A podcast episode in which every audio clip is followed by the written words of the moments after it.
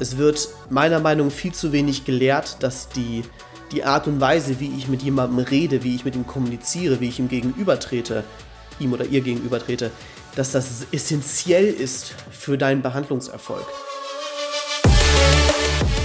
Hi, ich bin Joshua. Hi, ich bin Erik. Wir bilden Modern Physio. Und wir wünschen euch viel Spaß bei dieser Folge.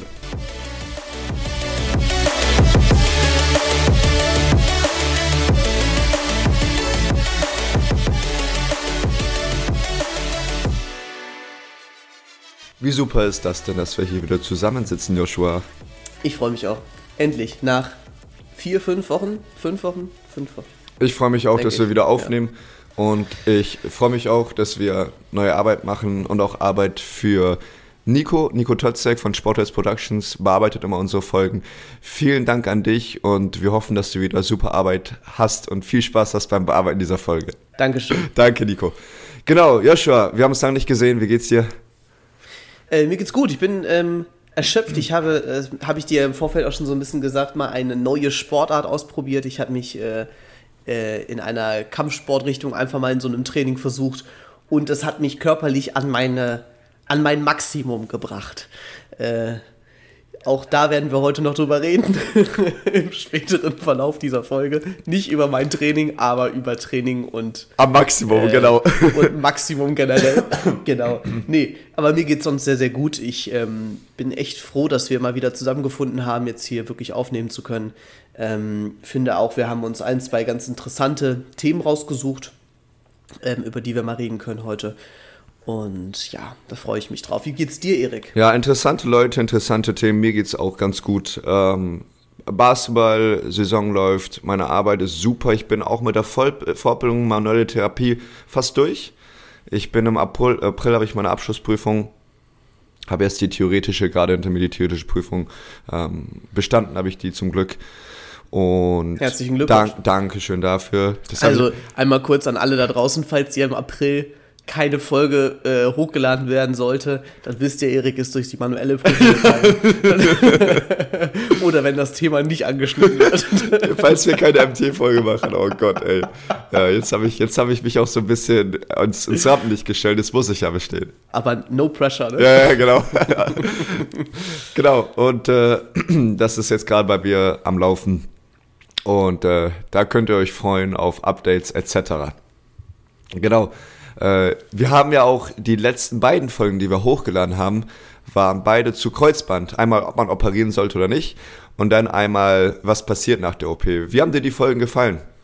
Ähm, gut, ich war, ähm, ich, es war ein Thema, was, habe ich ja auch, glaube ich, schon in einer der Folgen gesagt, sehr angenehm war zu recherchieren. Mhm. Also, ähm, da hat man sich endlich mal mit ähm, einer eher etwas ja, höheren Summe an ähm, Studien und so bedienen können. Und das war mal sehr angenehm. Ne? Sonst ist es ja doch häufig wirklich viele, viele ähm, Stunden auch Vorbereitungsarbeit für uns, dass wir uns wirklich dann die richtigen Studien raussuchen, auch ähm, nicht nur eine, sondern häufig mehrere Studien raussuchen, dass wir auch eine gewissen, gewisse Basis hinter dem haben, ähm, was wir hier erzählen und auch eine Grundlage dafür finden. Ähm, genau, und dementsprechend war ich sehr, sehr froh darüber. Es hat mir Spaß gemacht, darüber zu reden. Es ist ja auch ein wirklich großer Patientenstamm. Ne? Mhm. Also wir haben viele, viele, viele Kreuzbandpatienten. Ähm, und auch dementsprechend ist die Folge bei euch angekommen. Das kann man vielleicht auch noch einmal dazu sagen. Ähm, ihr habt die Folgen wirklich sehr, sehr, sehr, sehr äh, fleißig gehört. Und das freut uns natürlich sehr. Ähm, dass auch viele neue dazu gefunden haben und ähm, ja, ja, ja, ja, sich der Modern Physio Community angeschlossen haben. So ist es, so ist es. Und äh, für uns auch sehr viel Spaß gemacht hat, darüber zu reden. Und unsere Meinungen haben sich ja auch in, der, in diesen Folgen so ein bisschen getroffen. Wir waren zwar nicht hundertprozentig der gleichen Meinung, aber wir haben da so, ähm, so einen roten Faden gefunden. Meine Meinung hat sich auch so ein bisschen ähm, verändert, während wir die Folgen, oder was heißt verändert? Du hast meine Meinung so ein bisschen beeinflusst, auch mit den Sachen, die du herausgefunden hast, weil Kreuzband operieren oder Kreuzbandverletzung ist im Sport ja eine super, super essentielle ähm, Geschichte, wenn es um Rehab geht und in unserer, in unserer Physiotherapiewelt. Und das so anzuschneiden, ist, glaube ich, sehr wichtig für für die Leute, die mit Sportlern und Sportlerinnen zu tun haben, wann können wir wieder Sport machen? Sollten wir das operieren oder nicht? Eine sehr wichtige Frage, die ja auch den Lauf der Karriere so ein bisschen beeinflussen kann. Und meine, meine Meinung dazu wurde auch ein bisschen beeinflusst. Erstmal von unseren Folgen, dass ich mich eher jetzt dafür, ähm, wie, wie soll ich das sagen? Nicht interessiere, aber dass meine ausspreche, Ma ausspreche genau für ähm, konservative Behandlung ich habe mich ja doch, ich habe mich ja geoutet, dass ich äh, mich eher operieren lassen würde ähm, nach so einer Verletzung. Aber die Tendenz für mich, das ist ja kein ähm, 100%, ich lasse mich operieren, 0% konservativ, sondern die Tendenz ist immer mehr Richtung konservativ. Und wenn da noch mehr Studien noch mehr Studien sind, dann wird die Meinung wahrscheinlich sich noch weiter ändern. Was sogar passiert ist, das haben wir bei uns auf unserem Instagram-Channel, Modern Physio Podcast bei Instagram, könnt ihr euch gerne angucken, könnt ihr gerne folgen, ähm, was wir da auch hochgeladen haben. Ein anderer Podcast hat ähm, kurz nachdem wir aufgenommen haben, eine Folge hochgeladen zu fast exakt dem gleichen Thema. Da geht es um die Heilung von dem vorderen Kreuzband. Ist auf Englisch von Adam Meekins und einer Doktorin, die wirklich in dem Thema sehr gut bewandert ist Solltet ihr euch anhören, macht sehr viel Spaß dazu zu hören. Und äh, verrückt, dass es da um genau das gleiche Thema geht und dass das wirklich so global wichtig ist. Ja, das sieht man mal, wie, dass es wirklich die, eigentlich die ganze Physiowelt ja bewegt und ähm, betrifft ähm, und auch wie ungeklärt das ist. Wir brauchen ja auch über keine Dinge reden, die außer Frage stehen sozusagen. Ne? Oder klar, auch das tun wir hier mal manchmal, weil es uns auch darum geht, ja sehr, sehr junge ähm, Physiotherapeuten, Physiotherapeutinnen abzuholen, denn du kommst ja auch nicht mit jedem Wissen in, die, äh, in den Beruf rein ähm, und da vielleicht auch noch so ein paar ähm, Informationen zu bringen, aber sonst, es scheint ja auch noch ein super diskutables Thema zu sein, ein Thema, was noch lange nicht geklärt ist und wahrscheinlich auch lange nicht geklärt sein wird. Ähm, und ich muss sagen, auch als du hast, hast das ja äh, gefunden und dann äh, auch mir geschickt und ich habe mich gefreut, als ich das gesehen habe, weil das ja auch zu einer sehr, sehr ähnlichen Zeit jetzt rauskam. Genau, genau. Und äh, irgendwie war es auch schön. Also ich habe mir auch noch nicht angehört, muss ich jetzt zu sagen. Ich werde das jetzt noch tun, die Tage. Ähm, und ja, ich bin, bin gespannt, was da zu hören ist. Aber vielleicht kannst du uns ja schon so einen kleinen, so einen kleinen Sneak Peek geben oder so? Ja, ein sehr, heiß machen ja, auf die Podcast-Folge? Sehr gerne, sehr gerne. Also dort werden auch die, ähm, die Anzahl von Leuten, bei dem eine Heilung im, im vorderen Kreuzband stattfindet. Ohne eine operative Intervention werden da angeschnitten, etwas, was wir hier auch ähm, ein paar Mal angedeutet haben.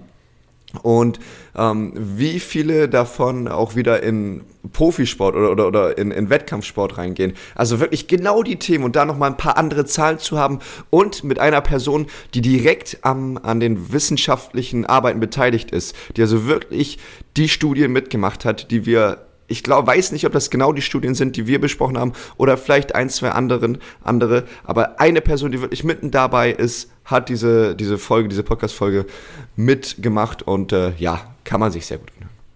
Genau. Auch wenn ähm, das wahrscheinlich nicht notwendig ist, da Adam Meekins deutlich größer ist noch als wir äh, in dieser ganzen Podcast-Welt, hört wirklich gerne rein.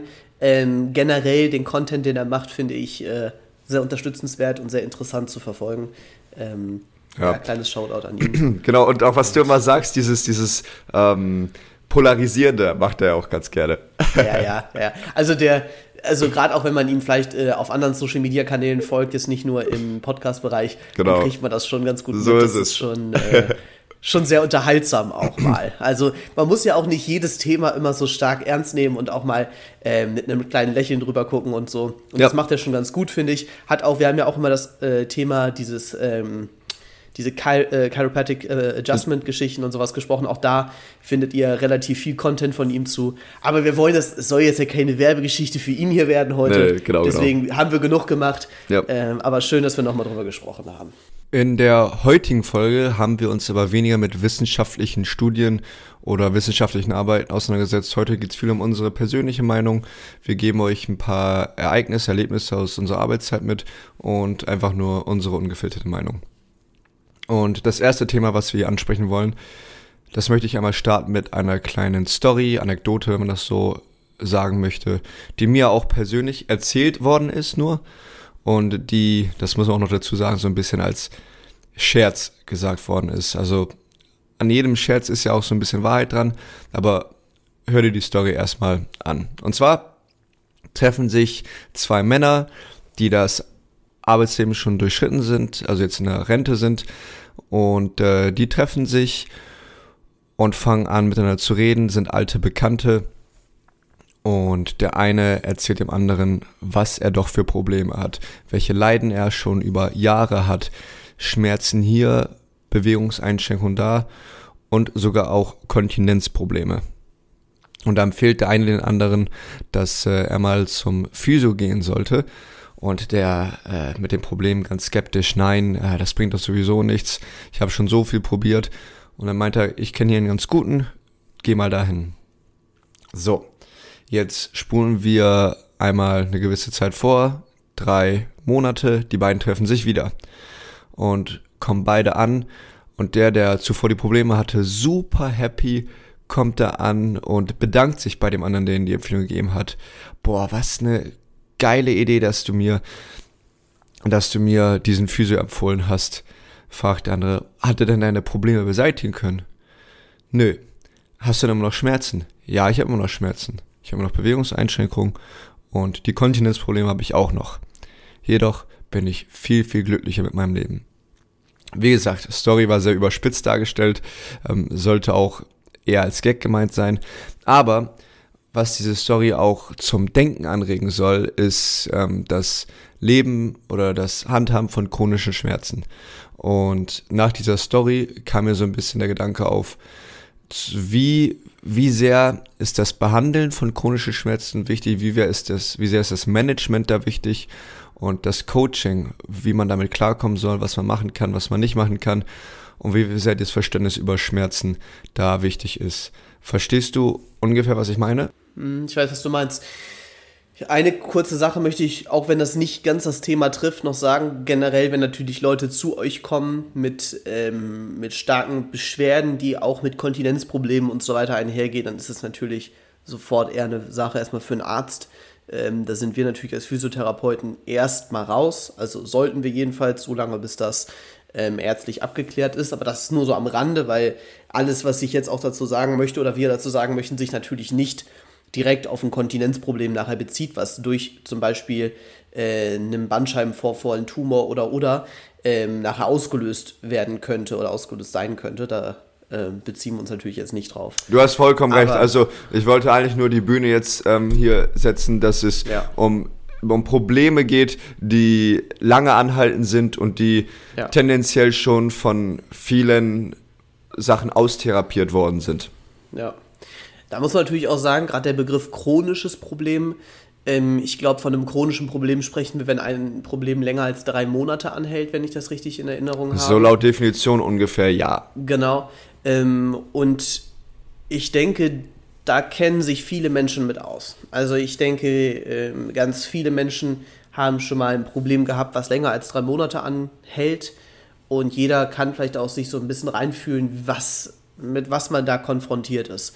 Ähm, und zwar ist dann natürlich der Leidensdruck irgendwann ziemlich hoch. Wir sprechen dann nicht mehr nur noch von dem körperlichen Problem, sondern vielleicht auch einem Problem, was nachher auf anderer Ebene wirkt. Ne? Also ähm, man merkt diesen Menschen ganz häufig in der Therapie an, dass eine gewisse Niedergeschlagenheit ähm, vorhanden ist, dass auch die Motivation überhaupt sich aufzuraffen, vielleicht übungs- oder trainingstherapeutisch irgendetwas an diesem Problem zu machen, äh, ein ganz, ein ganz anderes ist. Und ähm, diese Menschen erstmal auf mentaler Ebene oder vielleicht auch auf zwischenmenschlicher Ebene abzuholen, sie zu verstehen, auch den Menschen das Gefühl zu geben, verstanden zu werden und ähm, damit nicht alleine zu sein. Auch andere Patienten und andere Leute haben solche Probleme. Das ist ein ganz, ganz, ganz wichtiger Aspekt und ein ganz, ganz wichtiger Bestandteil der Physiotherapie. Auch ein sehr unterschätzter Aspekt, wie ich finde. Es wird meiner Meinung nach viel zu wenig gelehrt, dass die, die Art und Weise, wie ich mit jemandem rede, wie ich mit ihm kommuniziere, wie ich ihm gegenübertrete, ihm oder ihr gegenübertrete, dass das essentiell ist für deinen Behandlungserfolg. Und ich finde, da ist die Geschichte ein sehr, sehr gutes Beispiel für, ähm, denn wir, wir behandeln den Menschen als Ganzes. Und wenn ein, einem Mensch es nach einer Behandlung besser geht, dann hast du erstmal etwas Gutes getan. Natürlich gehört es immer zu hinterfragen, habe ich ihm nachhaltig geholfen, habe ich in diesem Moment geholfen und, und, und. Und da unterscheiden ja auch wir dann häufig zwischen verschiedenen Therapien, die wir anwenden können. Allerdings gehört es bei, ist es bei manchen Menschen indiziert, ihnen in diesem Moment zu helfen, um ihn mal auch kurzfristig vielleicht ein bisschen das Leid zu nehmen oder zumindest es zu lindern. Und ähm, ich, ich weiß nicht, ich habe das, selbst wenn wir das auf ein direktes körperliches Problem beziehen, habe ich schon Behandlungen erlebt, da habe ich behandelt, behandelt, behandelt, konnte ich machen, was ich wollte. Ich habe mir auch Mühe gegeben, ich habe gut, mir gute Übungen ausgesucht und, und, und. Dann war, äh, hat ein anderer Kollege behandelt, einmal und die waren auf einer ganz anderen Ebene zusammen. Die haben sich besser unterhalten als ich mit dem Patienten zu dem Zeitpunkt. Die ähm, kamen vielleicht auch einfach besser miteinander aus. Vielleicht war es auch ein Problem von mir. Also vielleicht hab, hab, konnte ich mich auch nicht gut genug auf den Patienten und sein Problem einlassen. Ähm, und auf einmal waren seine Beschwerden weniger. Und ähm, das wird nicht an der Übung gelegen haben oder an ähm, der, vielleicht an der fachlichen Kompetenz. Ich will das jetzt nicht hier degradieren, was da mhm, jemand anderes mhm. gemacht hat. Aber mit Sicherheit wird ein ganz, ganz wesentlicher äh, Aspekt davon gewesen sein, dass ähm, er mit dem Patienten oder der Patientin eine andere Verbindung hatte als ich zu diesem Menschen.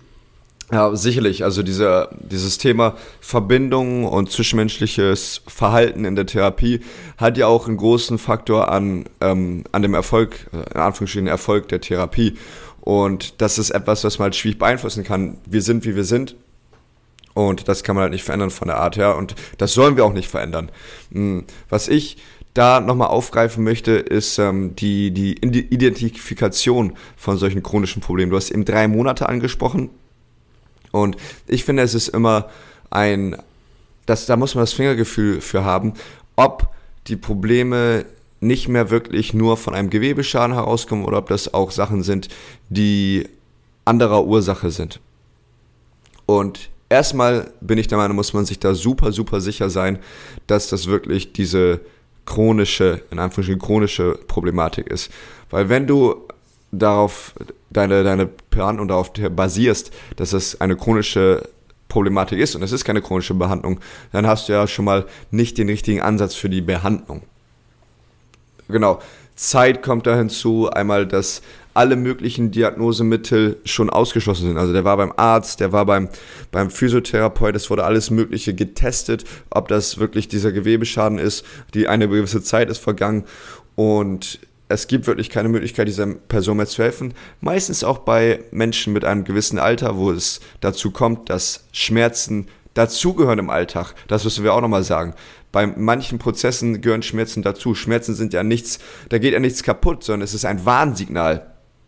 Und wenn ein Sch ja könnte könnte es auf jeden Fall so, sein. Genau könnte also es kann auch was kaputt ja. gehen natürlich, aber der Schmerz an sich, ähm, wenn du wenn du dir jetzt hier gegen gegen die Haut ganz doll drückst ähm, oder dich kneifst, dann dann geht ja auch nichts kaputt, aber der der Körper warnt dich, da könnte was kaputt gehen. Und wenn dieses dieses Signalsystem nicht ganz hundertprozentig läuft, kann es halt sein, dass ein Schmerzgedächtnis aufgebaut wird und es chronisch wird. Jetzt, wenn es chronisch ist, dann gilt es natürlich da auch eine gute Beziehung zu diesem Patienten, zu der Patientin zu bekommen. Aber ich finde, da muss man halt erstmal eine sehr gute Diagnostik, ein sehr gutes Screening durchführen. Richtig. Genau. Und du hast es gerade schon ganz, ganz schön beschrieben. Schmerzwahrnehmung ist eine ganz, ganz wichtige Sache und auch ähm, der Umgang mit Schmerz. Wir kennen das ja alle wahrscheinlich. Ähm, der Patient oder die Patientin, die sagt, ich bin, ich kann das ab, ich bin das den Schmerz ja schon mittlerweile gewohnt mhm. und sowas. Und ich finde, das ist ein, das ist ein ganz erstmal ein interessanter Aspekt, aber mhm. auch ein sehr schwierig zu beurte äh, beurteilender Aspekt, denn ähm, in, in ganz vielen Momenten erfrage ich ja das Be Befinden meines Patienten mhm. und ich möchte wissen, ist das gerade unangenehm, ist das schmerzhaft, ist das, ist das vielleicht, ähm, ja, es kann, und, äh, je nachdem, wie der Patient das wahrnimmt, das muss ja nicht immer nur Schmerz sein, da gibt es ja auch andere Art und Weisen von Beschwerden, die man haben kann. Ähm, und diese normale, dieser normale chronische, chronischen Problem mit den drei Monaten, das bezieht sich ja mit Sicherheit auf die Wundheilungszeit. Mhm. Ähm, denn wir nach drei Monaten, ein, also ungefähr drei Monaten, einen relativ eine relativ gut durchlaufende Wundheilung haben, aber auch da läuft sie ja theoretisch noch weiter. Ne? Wir haben ja ähm, bis zu ich, 500 oder 600 Tage haben wir einen äh, Wundheilungsprozess. Je nach Gewebe, auf Gewebe, jeden Fall. Richtig, genau, wie lang, je nachdem, wie lange das Gewebe regeneriert und ähm, bis es sich auch einmal komplett wieder umgebaut hat. Und ähm, das ist natürlich auch schwer, also gerade Leute zum Beispiel, wir hatten das Thema ja Kreuzband gerade, wir haben so zwei Folgen hm. dazu ja hochgeladen, haben wir gerade noch drüber geredet und wir, wir therapieren einen Kreuzbandpatienten oder eine Kreuzbandpatientin bis zu ein Jahr, haben wir ja gesagt, ja. nach OP oder nach Trauma, je nachdem. Und ähm, da haben, da haben wir ja keinen chronischen Patienten mit. Also wir mhm. sprechen da ja auch nicht davon, oh, das ist ein chronifizierter Schmerz, den müssen wir jetzt behandeln. Vielleicht mhm. ja, vielleicht aber auch nein. Ähm, und ich glaube, dieses so ein bisschen auch den Druck zu nehmen, dass ein Problem immer gleich wieder weggehen muss von alleine und dass du, äh, wenn das jetzt nicht sofort funktioniert, auch nie wieder gut wird. Ich glaube, das ist schwierig.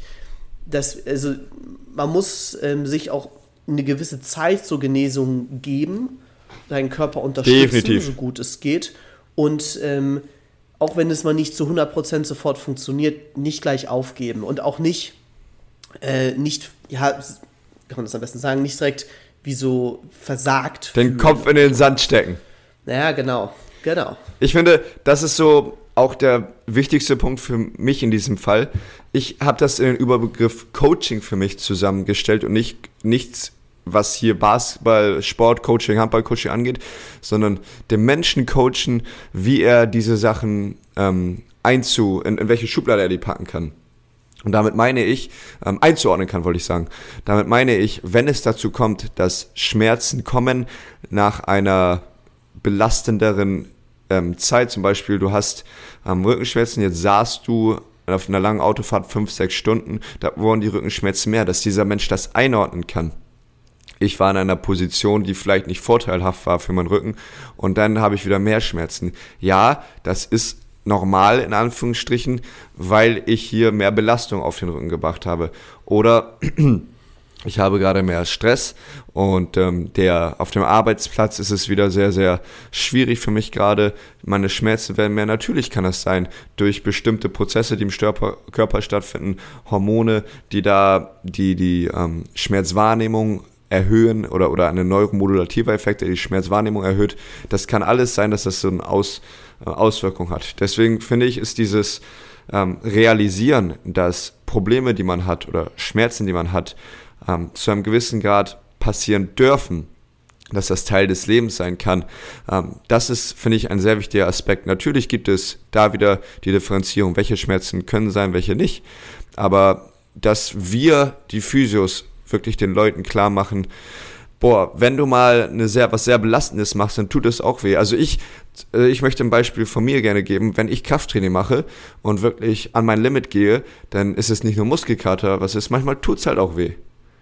Und genau, dieser Schmerz, den, den nehmen wir ja wahr und den, den lassen wir auch Schmerz sein. Das, der darf ja da sein, weil wir es wissen, er, er gehört dazu. Und in anderen Aspekten des Lebens gehört er genauso dazu. Wenn man wie ich gerade das Beispiel genannt habe, lange sitzt in einer unvorteilhaften Position etc. Ja, und auch nochmal, um auf dieses, ähm, dieses Beispiel, das zu beziehen, was du ganz am, oder diese Geschichte, die mhm. du erzählt hast, ähm, in dem Moment bei diesem Patienten oder wurde ja nichts an diesem, an dem eigentlichen körperlichen Problem behandelt. Genau. Sondern die Schmerzwahrnehmung oder die Problemwahrnehmung hat sich verändert.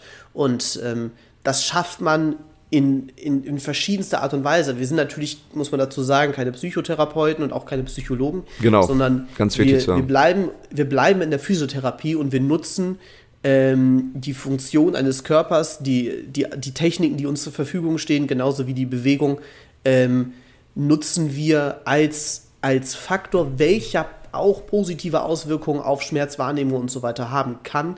Denn äh, wir brauchen jetzt nicht über die, die ganzen Studien reden und so weiter, was körperliche Bewegung an Dopaminausschüttung und was weiß ich alles bewirkt.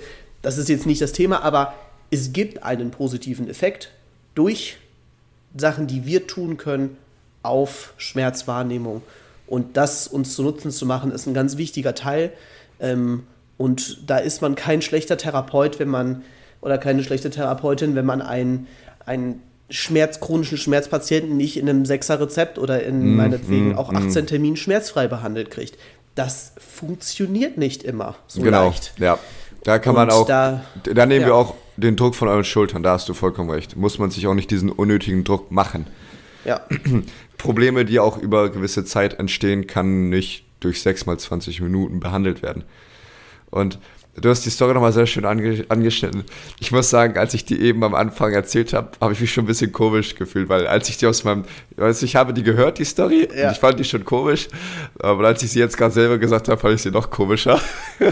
Ja, aber genau, das ist es ja. Genau, also es ist natürlich eine, eine Geschichte, die ein bisschen ein bisschen crazy so ist, aber mhm. es ist, ähm, es beschreibt das ja dann am Ende doch ziemlich gut. Man könnte sich wahrscheinlich nur noch eine etwas schönere Geschichte dazu ausdenken, naja. die äh, vielleicht ohne Kontinenzprobleme dahingehend äh, funktioniert. Ja. Aber ist ja egal, darum geht es ja nicht. Ja. Ich glaube, ich glaub, die Leute, die das hier hören, die verstehen schon. Ich hoffe, ich hoffe, die Geschichte wurde mir auch so ein bisschen als Joke erzählt, ähm, aber ich fand halt, dass was, was chronische Schmerzen angeht, war da so ein Funken an Wahrheit drin. Das habe ich gedacht, teile ich ja. die mal mit euch.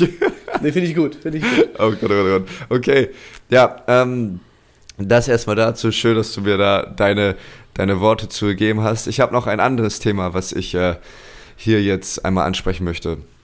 Und los. zwar im medizinischen Funktionstraining oder Krankenlasse am Gerät, wann auch immer wir in der Behandlung ans, ins Training gehen. Und da gibt es, äh, ja genau, so gibt es verschiedene Übungen. Du machst die Übung, die Person fühlt sich angestrengt. Und das ist, ähm, das ist, sag ich mal in Anführungsstrichen, das Training. Jetzt gibt es Training nicht in der Physiotherapie, es gibt das Training für, was weiß ich, Athleten, äh, Bodybuilder, was weiß ich. Und da gibt es den Begriff Training bis zum Muskelversagen. Und das bedeutet einfach nur, dass du so viele Wiederholungen von der Übung machst, bis du keine einzige Wiederholung mehr schaffst. Gibt es im, was weiß ich, Bodybuilding relativ viel. Machst du das auch? Auf jeden Fall. Okay, machst du es auch mit deinen Patienten? Ähm, und ja und nein. Okay, erzähl. Also, ähm, ich finde, ich finde, das ist ein. Ich, ich, ich mag es, also an mir zu, zu mir selbst, weil wenn ich äh, selbst damit trainiere, mhm. ähm, ich mag das sehr, sehr gerne, meine eigene Grenze zu spüren in meinem mhm. Training. Ja. Zu spüren, wann ich, wenn meine, wenn meine Muskelfasern es nicht mehr schaffen, Weg zurückzulegen. Ja, ist schön, ne? fast nicht mehr möglich ist, dass sich die verkürzen und damit eine, also dieser Kraftschluss entsteht. Ich weiß nee. es nicht. Ich finde, das ist ein, ein, sehr befriedigendes Gefühl, auch diese Grenze überschritten zu haben, so ein Stück mehr geschafft zu haben, als man vielleicht eigentlich normalerweise in der Lage wäre. Ähm, und das ist, ähm, es ist wahrscheinlich, also ich, verständnismäßig finde ich es sinnvoll. Ich finde es sinnvoll, mehr zu bewegen, als möglich ist, damit man den Körper aus dieser Komfortzone herausholt und damit dafür sorgt, dass du auch eine Anpassung des Gewebes hast, dass der Körper auch das Gefühl hat, also wenn man es jetzt ganz leicht formuliert, der Körper kriegt einen Reiz und der ist aber nicht höher als sonst. Genau. Dann hat der Körper ja nicht das Bedürfnis, sich anzupassen und in dem, was man da trainieren möchte, besser zu werden oder stärker zu werden oder oder. Ja. Ähm, und in dem Moment, wo man diese Grenze überschreitet, signalisiert man dem Körper ja, pass auf, an dieser Stelle musst du regenerieren und du musst sogar so, so viel mehr Potenzial in dieses Gewebe bringen, dass du das nächste Mal das nicht mehr als anstrengend empfindest. Und so fühlt sich Training für mich an und so ergibt es für mich Sinn. In der mhm. Trainingstherapie sehe ich das ein bisschen anders. Also an sich funktioniert der Körper ja bei einem kranken Menschen oder bei, bei jemandem, der eine Verletzung hat, jetzt nicht anders auf einmal. Mhm. Also sprich, genau dieses System wird da auch zutreffen. Jetzt haben wir aber nicht immer Sportler oder Leute, die ihre körperliche Grenze spüren oder auch ähm, mit solchen Übungen konfrontiert werden. Also solche Leute haben wir nicht immer so, um mhm. auch zu sagen, dass wir dies deutlich seltener haben als Leute, die wenig Sport machen. Und da geht es mir, ist ja auch häufig eine geringere Last, häufig schon eine, eine Last, die zwar nicht ans Muskelversagen geht, aber es ist trotzdem eine Last, die über Jahre hinweg gar nicht mehr bewegt wurde. Genau, eine bestimmte so Übung, die über Jahre nicht mehr gemacht wurde. Und somit glaube ich, dass wir da genug adaptive Prozesse im Körper haben zu dem Zeitpunkt. Da würde ich nicht unbedingt bis zur letzten Wiederholung in, äh, äh, an mein Muskelversagen oder an sein, ihres Muskelversagen rangehen. Aber das ist nur meine Philosophie dahinter. Was nicht bedeutet, dass es im Therapieverlauf nicht passieren darf. Hm. Es kann auch sein, dass wenn ich jetzt einen Patienten über drei Rezepte behandle, ein bis zweimal die Woche, dass ich dann in den letzten Einheiten auch mal bis zum Muskelversagen trainieren möchte mit denen. Das kann passieren, aber nur weil das ist nicht ausgeschlossen.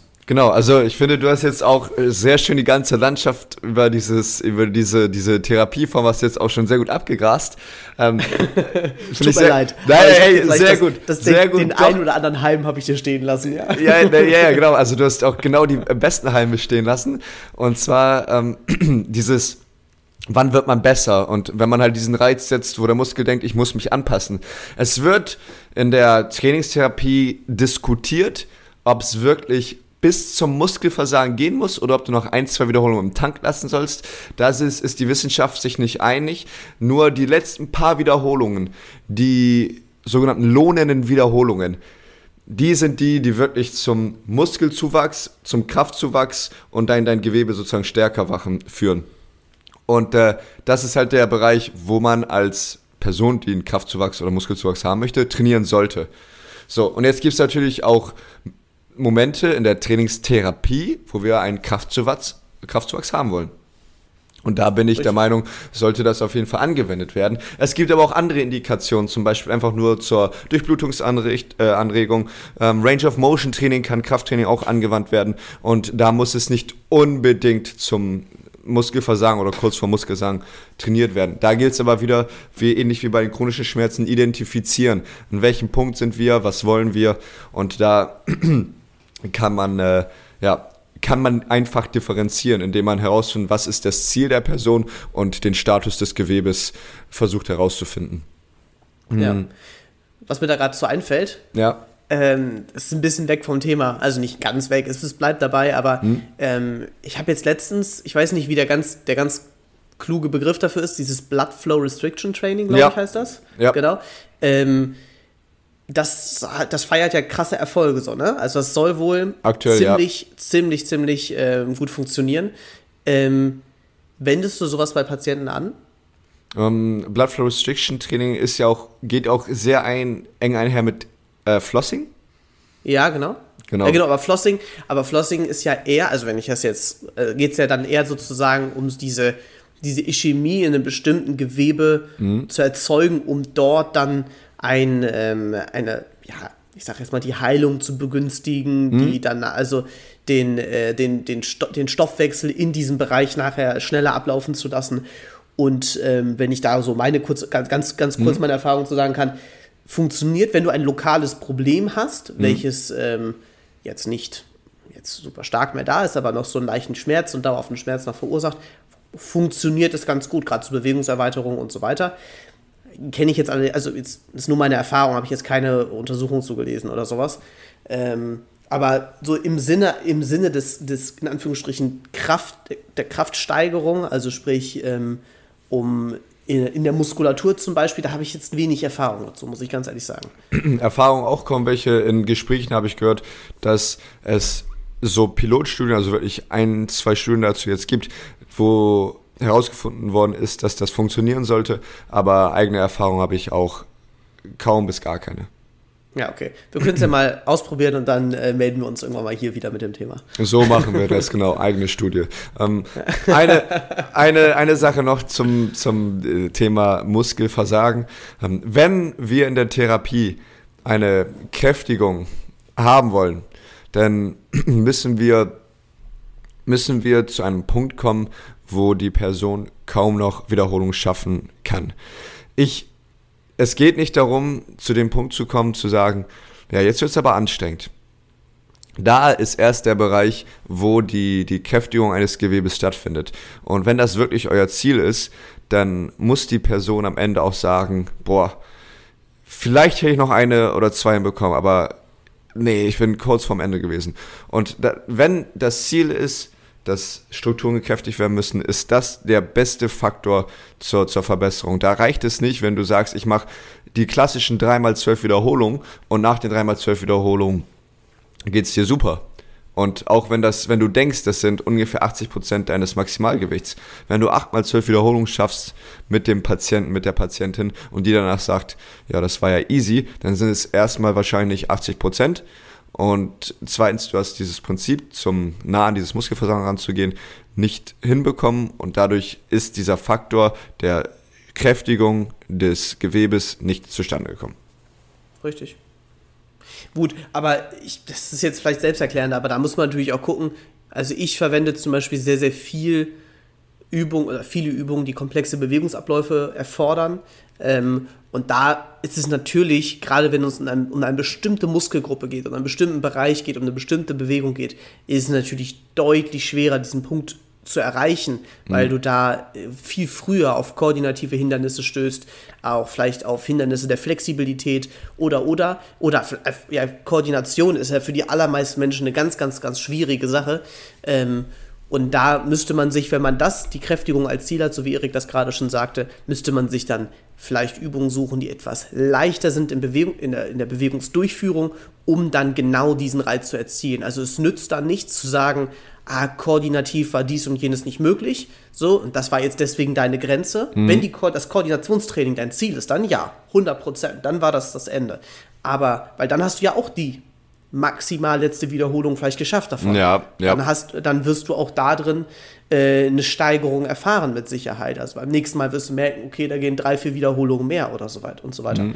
Aber ähm, wenn es dir wirklich um den Kraftzuwachs geht, musst du musst du nicht unbedingt diesen einen Muskel isoliert trainieren, das ist nicht unbedingt notwendig, aber du musst auf jeden Fall in dieser Übung ein Kraftmaximum ausreizen, sozusagen dein, dein Kraftmaximum ausreizen, das ist wichtig.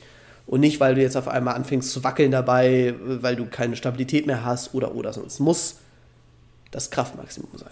So, also so ist es genau. Die komplexen Übungen, die du ansprichst, haben ja auch nochmal den Faktor, dass die fürs tägliche Leben auch verwendbar sind.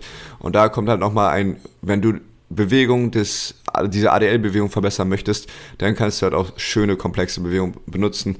Ansonsten kannst du auch einfache, isolierte Bewegungen nutzen, Übungen nutzen, wie zum Beispiel Kniesteckermaschine, Quadrizeps. Ganz banal gesagt. Ob man sie jetzt mag oder nicht. genau. Ja. ja. Wir, wir, wollen auch noch ähm, über ein Thema sprechen. Oder willst du noch dazu was? Nee? Okay, wir wollen noch über ein Thema sprechen und zwar ist das, ähm, das haben wir auch gerade schon in den anderen Themen, glaube ich, so ein bisschen leicht mit angeschnitten. Und zwar das, ähm, das, wie ist es sozusagen aus der, aus der Ausbildung zu kommen im Prinzip und dann ins Berufsleben zu starten. Mhm. Ähm, und vielleicht können wir auch das generell einmal auch mit unseren eigenen Erfahrungen ähm, so ein bisschen spicken. Vielleicht willst du ja mal anfangen. Äh, mal so erzählen, wie es für dich war. Okay, du kommst aus der Ausbildung und jetzt bist du fertiger Physiotherapeut und mhm. äh, musst, musst ja alles können. Du musst, musst, ja, musst ja alles können, genau. Äh, ich äh, fange mal, genau, ich fange einfach mal von der Ausbildung her an. Da hast du ja auch ein gewisses Grundwissen erlangt, was aber nicht bedeutet, dass du das Wissen hast, was wir jetzt zum Beispiel haben. Also wir haben in unserer Berufszeit jetzt schon äh, so viele Sachen dazugelernt, speziell auch durch den Podcast, durch äh, die Folgen, die wir für euch gemacht haben, haben wir durch die Studien, die wir gelesen haben, so viel dazugelernt. Und ja, das wusste, das wussten wir natürlich nicht, als wir mit der Ausbildung durch waren. Und da ist es vollkommen okay, auch mal unsicher zu sein und auch mal in Anführungsstrichen Fehler zu machen ähm, und nicht den optimalen, ich nenne das mal optimalen Behandlungs, ähm, die optimale Behandlungsmethode zu nehmen, denn dieser Beruf, diese Ausbildung ist so dargelegt, dass du auch noch während deiner Arbeitszeit etwas dazulernen kannst. Wir haben die grundlegenden Sachen gelernt, um diesen Menschen nach vorne zu bringen. Und manche Sachen mehr, manche Sachen weniger. Und für mich und für uns ist es sehr wichtig, dass die Sachen, die wir jetzt dazulernen. Manche Sachen, die wir immer wieder ansprechen, wie zum Beispiel die Kommunikation, dem Menschen das Gefühl zu geben, er ist selber Herr über seinen Körper oder Frau über ihren Körper und kann die, die, die Gesundheit selber bestimmen. Das ist etwas, was uns sehr wichtig ist und was wir dazugelernt haben, was wir an euch weitergeben wollen. Aber ich sage euch, direkt nach der Ausbildung habe ich diese Kommunikation gar nicht so rege gehabt. Ich habe mehr passiv therapiert als was ich, was, was ich jetzt mache. Ich habe weniger edukativ gearbeitet und habe Beispielsweise chronische Schmerzen haben wir eben angesprochen. Ich konnte nicht sofort identifizieren, ist das ein Gewebeschaden oder ist das ein chronischer Schmerz? Und habe dann vielleicht zu lange mit einer Person versucht, diesen Gewebeschaden herauszufinden, bis ich dann darüber geswitcht bin, dass wir diese Chronik des Schmerzes behandeln müssen. Und das sind Sachen, die mich am Anfang ja auch frustriert haben während der, während der Arbeit, weil ich nicht wirklich vorangekommen bin und durch Vorbildungen, durch Gespräche mit dir, Joshua, was, wo, worüber wir uns hier auseinandergesetzt haben, durch alles mögliche Vorbildung, habe ich mich dann weiterentwickeln können. Und deswegen ist meine Message, die du wahrscheinlich gleich auch irgendwie unterstützen wirst, es ist okay am Anfang unsicher zu sein. Es ist okay auch in Anführungsstrichen nicht den optimalen Bewegungs-, äh, den Behandlungsweg zu wählen, solange du dir Mühe gibst, diesen Menschen in die richtige Richtung zu bringen. Ja, also wie du schon vermutet hast, äh, stimme ich dir da zu 100% zu. Also wir, wir, wir haben so viele Fortbildungen zu machen in unserer, in unserer Laufbahn als Physiotherapeut oder Physiotherapeutin. Wir haben so viel zu lernen. Es ist so ein, der, der menschliche Körper ist ein so, also es ist ein Mysterium ja in vielen Sinnen immer noch, in, also in vielen Dingen immer noch. Es ist ja immer noch nicht alles zu 100% erforscht. Und wie können wir innerhalb von drei Jahren das lernen, was über Jahrhunderte erforscht wurde. Und ähm, das ist, es ist einfach nicht so leicht und so komplex. Und ich glaube, äh, es ist nicht so leicht, sondern eher komplex. Das wollte ich sagen. So, ja. Und ich äh. glaube, und ich glaube, wenn man das weiß, dann ist man schon einen ganz, ganz guten Schritt näher dran, sich selbst zu hinterfragen, zu, auch, auch zu wissen, dass ich in, dem, in meiner Behandlung nicht immer den optimalen Weg gewählt habe, weil ich es selber nicht besser weiß. Das ist, glaube ich, die Lösung von ganz vielen Sachen, weil so bleibt man neugierig, so will man dranbleiben, auch wieder Neues zu lernen. Ähm, und ihr, Erik hat das gerade auch schön gesagt, ne? wir sind auch zum Beispiel innerhalb unseres Podcasts gewachsen. Man hat, merkt uns das vielleicht auch an, auch über die Folgen hinweg.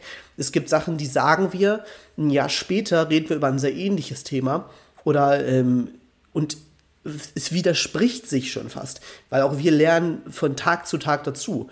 Und ähm, das ist das Wichtige, immer neugierig zu bleiben, zu hinterfragen und wirklich ähm, ja seine, vielleicht auch so ein bisschen seine, ähm, sein Ding zu finden da drin. Was, was macht mir Spaß an diesem Job? Und ähm, da ist noch kein Meister vom Himmel gefallen, das erwartet niemand von euch und ähm, das erwartet höchstens ihr selbst von euch. Und da muss man halt ähm, vielleicht auch ein bisschen diesen Druck sich nehmen und sagen, pass auf, ich habe gerade angefangen, ich habe noch viele Jahre Zeit und es geht uns ja auch so.